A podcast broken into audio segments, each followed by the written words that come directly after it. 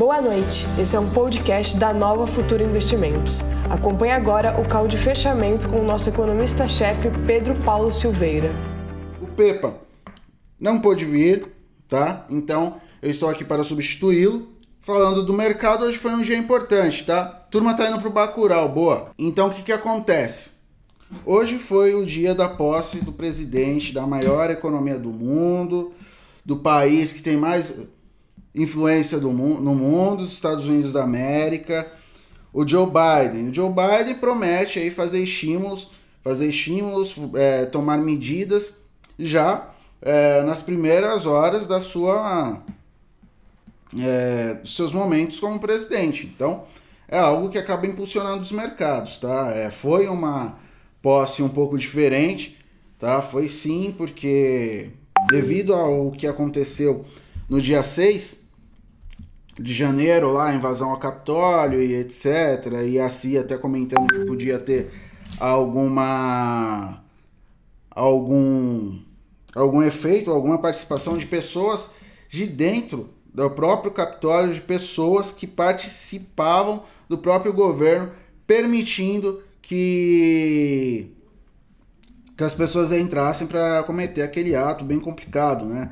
A ideia não é não é criticar nem quem é republicano nem quem é democrata, né? Tem muita gente que não concorda com, com o Biden ou não, não tem as mesmas ideias, mas que infelizmente e que não adotam essas medidas, mas infelizmente alguns não souberam ter equilíbrio aí, ter a, ter a consciência devido e acabaram cometendo aqueles atos bem negativos, tanto para a visão da democracia, tanto para a visão do país, do maior é, país do mundo, tá? Então foi tudo, a, de certa forma, é, bem restrita, né? Com as, com as bandeirinhas, etc. Mas para o mercado tudo muito positivo, principalmente para as bolsas lá de cima, tá? lá de cima, lá da, de cima quando eu digo lá do norte, né, do hemisfério norte, Europa fechou em alta, Estados Unidos fechou em alta. Ontem, anteontem, a, houve essa batinada do, da, dos deputados, do Congresso, do Senado, a, a Janet Yellen. A Janet Yellen é uma economista é, de renome lá nos Estados Unidos, no mundo também. É, tem muita gente que não concorda com as ideias dela, acha que ela tem algumas. É, algum viés meio keynesiano e etc. Mas para o momento agora é o que o mercado pede, é, de certa, é, mais estímulos, né? É, também até o próprio é, John Cochrane, né? Que é o economista lá que eu mostro lá, que o primeiro o, o Atushi e o Pepa mostraram aqui em algumas lives eu também mostrei a visão dele. Tem ele que é um pouco mais, é, digamos assim, voltado à disciplina fiscal, é, fala da, da qualidade da Yellen, né? A Yellen, ela também já foi diretora do Banco Central, né, do Fed, e tem tudo e tudo isso, né? Ela, o Biden, todas essas medidas, tem tudo para fazer a economia dos Estados Unidos ter essa alta, ao menos no curto prazo, tá? Então, aquelas políticas que estimulam o lado da demanda agregada, ou seja, o lado mais de curto prazo da economia, é, que é a parte do consumo, do investimento, né, que a gente vê lá, demanda agregada igual a consumo, mais investimento, mais gasto do governo, é, mais exportações, menos importações. É para isso que o mercado está olhando agora. Mais estímulo significa mais dinheiro na economia, a possibilidade das pessoas poderem consumir, ajudar alguns negócios e com isso também bolsa para cima. Essa expectativa dos mercados de modo geral. No Brasil, existem as idiosincrasias do país, ou seja, suas peculiaridades. Brasil é complicado. Nós temos nossos problemas políticos, né? Começou a vacinação, mas pode haver atraso, né? Hoje a Índia é, colocou algumas já colocou algumas vacinas aí para os países que ela iria exportar, né? Mas o Brasil ficou de fora. O Maia teve que conversar com um dos diplomatas, é, com um diplomata chinês aqui, é, para tirar, é, para aliviar possíveis tensões do governo brasileiro com a China, é, de modo que a matéria-prima para para fabricação das vacinas não fique, não seja boicotada pelo país, né, pela China, contra o Brasil, e isso tudo traz risco, né? É, nós tivemos aí algumas pesquisas mostrando que a popularidade do Bolsonaro, apesar de ainda estar tá no nível razoavelmente é, ali na sua, é, como diz o Mourão, na sua retaguarda, digamos assim, estava ah, em queda. Então, se ela continuar caindo, a perspectiva baixista né, da, da popularidade do presidente, o mercado teme que ele possa voltar a tomar medidas é, mais populistas, ou seja, continuar ampliando os gastos para manter a sua popularidade, não necessariamente que a popularidade do, do Bolsonaro seja baseada somente nos estímulos, mas isso contribui muito para a popularidade dele, contribui bastante. Né? Tem aqueles que realmente o apoiam e tem gente que de fato está olhando ali as suas questões mais básicas quando a gente pensa em pirâmide de Maslow, né? ou seja, nas, as necessidades mais básicas em primeiro lugar. Comer, se vestir, essas coisas, depois você pensa em outras questões. E muita gente da população brasileira está nessa parte baixa da chamada pirâmide de Maslow, que basicamente é um modelo que tenta ver as motivações e da, das pessoas. Né? Então, primeiro, as primeiras motivações são as motivações físicas, as motivações básicas, e por intermédio disso muitos govern é, governantes se aproveitam é, disso, independente das consequências é, da, do lado fiscal, para que consigam ganhar popularidade. Então é isso que o mercado teme, porque o mercado teme o, a, a perda da, do, digamos assim, da confiança em relação ao lado fiscal, toda a política de reformas e também mais liberalizantes, é, buscando menor interferência do governo na economia. Então, com vistas a isso, né, e também o aumento do número de casos enquanto temos problemas para vacinação em massa, fez a bolsa brasileira cair, tá? Falei bastante, tivemos problema com áudio, vamos para a tela. Volta lá, Dow Jones, Dow Jones, Dow Jones. Dow Jones, Oi, turma pede tela, vamos de tela. Agora Dow Jones, hein? Dow Jones 0,83% de alta, S&P 1,39% de alta, Nasdaq quase 2% de alta, 1,97% de elevação. Vamos de Europa, vai. Londres 0,41%. DAX 0,77%. DAX é Frankfurt. É, Paris 0,53% de alta. Milão 0,93% de alta. Madrid 0,06 de alta, muito próximo da estabilidade, tá? Hoje de manhã não tivemos call, é, mas tem uma questão importante. Jack Ma. Jack Ma apareceu, teve uma conferência voltada a questões de é, caridade, né? E o Jack Ma mandou uma mensagem isso ajudou os mercados lá fora a subir, subirem, tá? Mas os mercados da Ásia, majoritariamente. Então, a volta aí do tal do sumiço do, do bilionário chinês contribuiu também para os mercados de tecnologia. Agora vamos para o calendário, vamos ver o que saiu hoje. Ó o Biden aqui falando. Aqui, ó. Ibovespa sucumbe com receios na cena fiscal e recua por cento. Exatamente o que a gente estava falando. Tá? 0,76% de queda até então. Ibovespa absorvendo todos os riscos internos, indo na contramão do mercado lá fora. Hoje nós tivemos dados de inflação, tá? Principalmente para a Europa. Inflação IPC fechou o ano aí no anual de dezembro 0,3% de queda. O IPC mensal 0,3% de elevação, muito pouco. Índice de preços, sob a perspectiva dos produtores na Alemanha, 0,2% no ano, 0,8% no mês. No Reino Unido, 0,6% de alta para o ano, e no mês 0,3% de elevação, mas bem dentro das perspectivas, tá? Estados Unidos, mais importante era a posse do Biden. É, sobre a decisão da taxa de juros, tudo dentro do esperado, né? É, muito possivelmente a manutenção será em 2%, aqui ainda não atualizou. E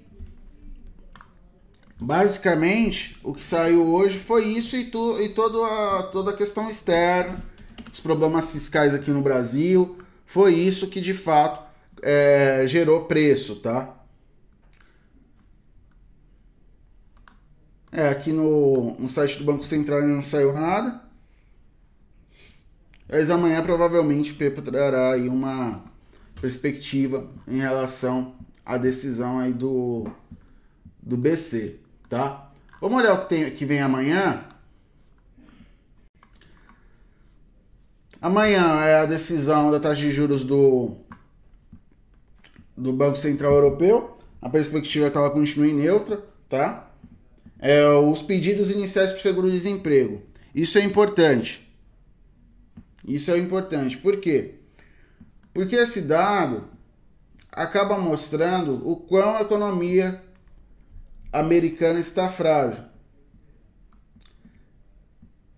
O dado atual, a perspectiva, era que tivesse 795 mil pedidos. O número foi de 965 mil, quase um milhão de pessoas lá no posto de seguro-desemprego pedindo. O que significa? Desaceleração da economia americana. O desemprego, ele deu uma relação inversa com a atividade econômica. Isso fez, é, isso mostra que o setor de serviços ainda está muito pressionado, tudo isso muito impactado pelo avanço da Covid. Então é importante olhar para esse dado, o mercado vai prestar atenção tá? Tem o índice de atividade industrial da Filadélfia, que é importante porque a Filadélfia, ali a região da, da ali da Filadélfia, é, tem, tem um complexo industrial interessante e tem uma perspectiva de um aumento, tá? Um índice de 9,1 pontos para 12 pontos, tá? É bom? É, mas ainda existe a perspectiva de fragilidade para a economia esperado é que com as políticas do Biden algumas coisas possam melhorar, como a gente disse aí, ao menos agora, tá? Então, basicamente, na questão da agenda econômica é isso. Amanhã também tem dados importantes é, dos balanços lá fora. Discover teve dado acima do esperado. É, United Airlines ainda vai sair no, ainda vai sair resultado. Morgan Stanley superou as expectativas o Bank é, Mellon, né? É, de Nova York Mellon, teve ficou próximo das expectativas, mas teve queda no lucro por ação. É, e amanhã, entre as mais importantes, nós temos aí é, Intel, IBM e a Baker é, Hughes. A Baker Hughes é importante por, por ela ser uma companhia que é, fabrica sondas de petróleo, fornece sondas para extração de petróleo e temos duas grandes empresas do setor de tecnologia, tá? Então tudo isso acaba sendo importante para os mercados, trazendo perspectivas para os mercados do mundo que são desses mesmos setores. Carteira. Carteira hoje, isso aqui é, foi um número que ainda foi um pouquinho é, é, depois do fechamento, tá? Hoje, infelizmente, o mercado foi mal devido ao avanço da Covid lá fora. O retorno lá fora. É, os dados, é, avanço da Covid, os problemas internos aqui, a queda nos preços do minério de ferro é, lá fora, lá na China, por conta do avanço da Covid, por exemplo. Lá na China, até mesmo Pequim, em alguns lugares, é, já foram impostas medidas de distanciamento social. Então isso acaba afetando o setor. Então, como é, Gerdau caiu, é, Cosan acabou. É, Gerdau, Cosan, Petrobras, Vale. É, só não caiu Cirela e Via Varejo recuperando e recuperando bem na hora que a gente já tem receios em relação ao, a novas medidas de distanciamento, tá bom? Então, basicamente, estamos aí em um mês que foi um, que está sendo um pouco difícil, tá? É, falaram que a carteira tá indo mal esse mês, é verdade, ô Oliveira.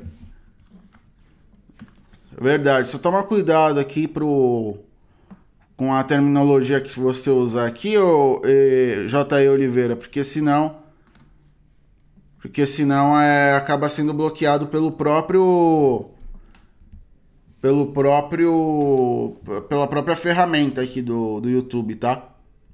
Mas vamos virar, esse é o pensamento. Voltando, tá? Para quem tá entrando na carteira agora, vou fazer um momento Milton Neves. Vou mostrar texto, tá? Para vocês olharem lá. Tá vendo? Ah, tem momento que tem queda? Tem. Olha. Quedinha, quedinha, quedinha, quedona. Aí foi a queda. Queda. Olha. Mas superando, superando a carteira é um projeto de longo prazo. Não é para entrar agora e sair, e sair amanhã, sair daqui a um mês. As mudanças ocorrem mensalmente para aproveitar as oportunidades do ambiente macroeconômico. Todavia, isso não significa que é para entrar e sair em um mês, em poucos meses. É um projeto de longo prazo. Aqui é a carteira desde 2016. E tem um outro texto. Se você colocar no Google Carteira Nova Futura, é, desempenho da. É, blog Nova Futura, desempenho da carteira. É, retornos históricos. Aqui mostra ó, quantas vezes entre 2016 e 2020 a carteira ganhou, perdeu do Ibovespa, o retorno médio, tem tudo. Tá vendo? Desde a da fundação da carteira que foi em agosto de 2016. Perfeito? Então, basicamente, é isso, não se preocupem, fiquem calmos, tá? Eu responderei algumas perguntas. Turma aí falando do Xablau, o que aconteceu com o áudio. Obrigado, turma, por darem o retorno. O Renato Melo diz, perguntou: apareceu o cara do Alibaba? Apareceu em um. Em um. É, mas só que ele mandou mensagem, tá? Ele não apareceu é, pessoalmente, mas isso já é uma sinalização de que o de que ele pelo menos está com vida, né? Então, basicamente, isso acaba sendo bem positivo para o mercado, para as ações da do Alibaba, tá? Teve ata do Copom? Então, entrei aqui no site do Banco Central, eles ainda não colocaram lá. Mas a perspectiva, com certeza, é que a perspectiva do mercado como um todo é que o Bacen ele acabe que o, o, o diretor do Banco Central retire a, a o, o forward guidance, tá bom? Então, o que, que acontece? Para tomar a, para fa é, fazer a política monetária, o Banco Central, uma vez a gente já conversou aqui, se baseia na chamada regra de Taylor.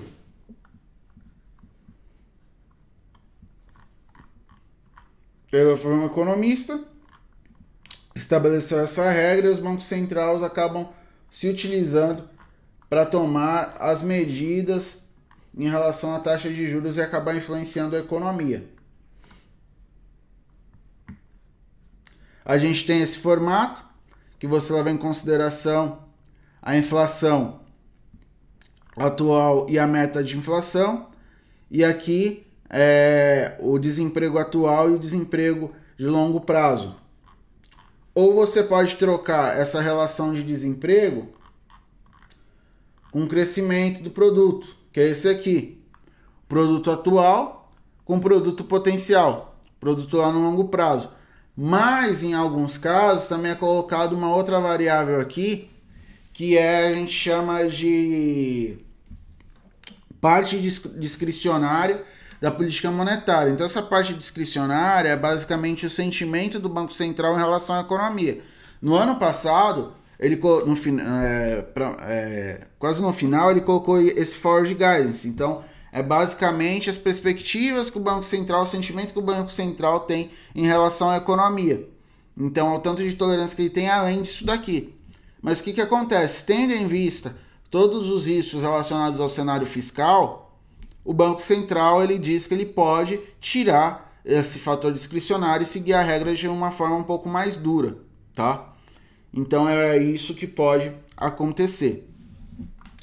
Já é algo que é muito análogo com o que o Paulo disse, mas de uma forma mais positiva, né? Porque como a economia ela ficou muito reprimida, se a inflação lá subir acima dos 2%, ele tende a ser um pouquinho mais tolerante com a, com a inflação e não subir os juros. Lá já é o contrário, tá bom? Porque lá a inflação sempre é baixa, é um país de alta é, é, de renda alta.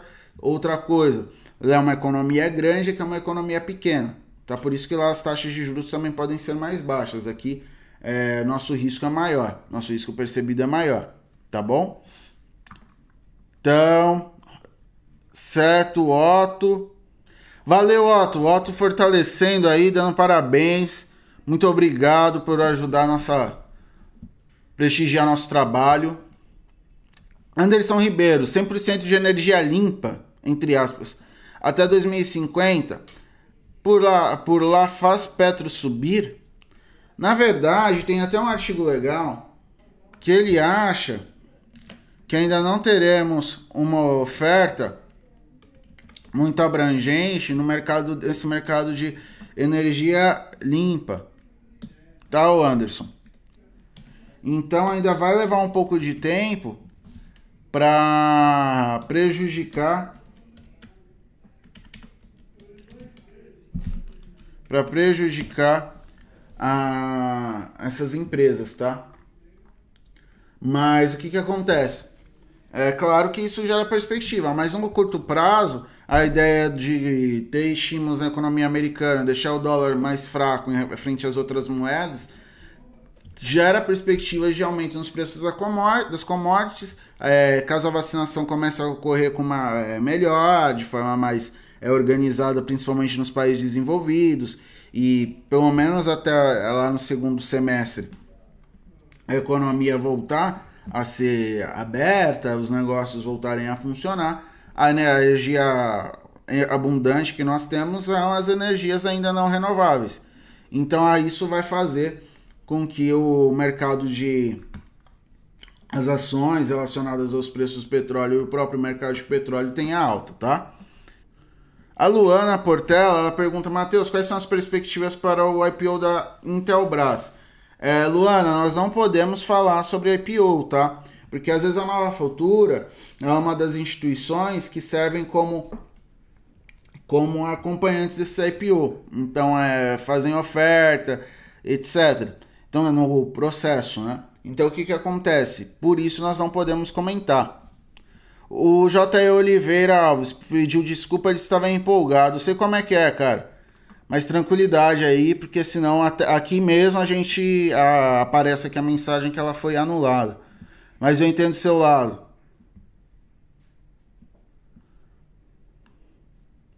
A Marisa Bucci, ela pergunta: é, tem mais algum motivo além da saída da Semig e a oferta pública da Light para ela estar derretendo tanto? mercado de energia está caindo como um todo. Vamos pegar lá. Ó, mercado de energia está caindo, tá, ô, ô? No mês, energia elétrica é um dos setores que estão desempenhando pior, juntamente com imobiliário, financeiro e utilities.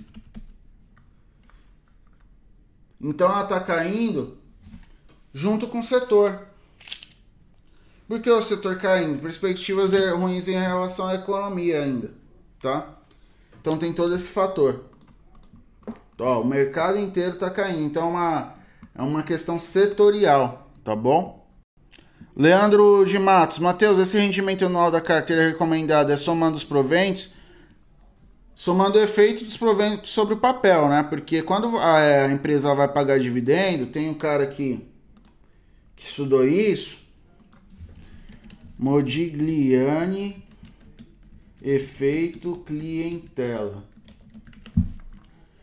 Acho que eu escrevi sobre isso.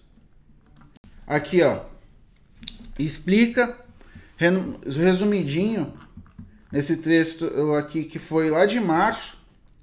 É, crise, a crise e pagamento de dividendos. Um textinho razoável aqui, básico. E esse efeito clientela é colocado quando os, quando os agentes eles buscam ativos pelo fato do pagamento de dividendos. Então, esse comportamento do mercado em relação ao ativo foi colocado como efeito clientela pelo econom, pelos economistas Franco, Franco Modigliani e Merton Miller, tá? Isso, mas agora, considerar lá o quanto que pagou de dividendo, tem separado, não. Então, a valorização do papel, tá bom? Então, basicamente é isso. Receb... O, o Enio Alvin, recebi notificação do Flipper agora informando que foi mantida a Selic. Então foi tudo dentro das nossas expectativas. Vamos lá, Bacen. Foi dentro aqui, ó, tá? Vai ser uma, uma coisa bem rápida, tá? Aqui, segundo o Forward Guidance adotado na, é, na reunião de número 232, o Copom não, redu, é, não, redu, não reduziria o, o grau de estímulo monetário desde que determinadas condições fossem satisfeitas. Em vista de novas informações, o cupom avalia essas, essas decisões deixaram de ser satisfeitas, já que as expectativas de inflação, assim como as projeções de inflação, seu cenário básico, estão suficientemente próximas da meta de inflação para o, ori o horizonte relevante de política monetária. Como consequência, o forward guidance deixa de existir e a condução da política monetária seguirá doravante a análise usual do balanço de, de riscos de inflação prospectiva. Então, basicamente, olhando toda a perspectiva é, em relação à inflação, voltando que ela pode é, de fato estar dentro do próxima da meta, então eles retiraram esse, esse fator discricionário, tá? É, eles colocam aqui que o, essa retirada do forward guidance não implica mecanicamente é, uma elevação na taxa de juros, pois a conjuntura econômica continua a prescrever neste momento é, estímulo extraordinariamente elevado frente às incertezas da evolução da atividade. Quanto à evolução da atividade. Então, a gente volta para aquela formuleta lá, essa aqui, o que está acontecendo? Eles estão falando que a inflação ela está voltando a ficar próxima é, disso, a perspectiva é que a inflação volte a ficar próximo da, é, da meta, tá? Que ela fique em, torno disso aqui, mas a atividade econômica está baixa. Então, para a atividade econômica crescer, que a gente precisa? Abertura da economia. Para ter abertura da economia, a gente precisa o quê? De vacinação. Vacinação está ocorrendo como? De forma baixa, de forma é, lenta, certo? Com muito risco envolvido. Quando a gente olha para aquele lá que leva em consideração o desemprego, que é o contrário, desemprego vai estar tá como? Mesmo que abra a economia, no primeiro momento a inflação vai estar tá como? Vai estar tá alta esse aqui.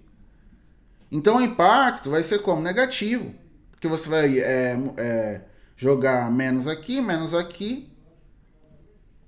Aqui vai gerar um impacto negativo na, na decisão do Copom com base aí na regra de Taylor, que esse é o modelo é, digamos assim, um modelo básico para tomada de decisão da, da política monetária, tá? Boa noite, uma dúvida, por favor. O Ibovespa já formou um pivô de baixa no diário? Podemos considerar canal de baixa ou só um pullback?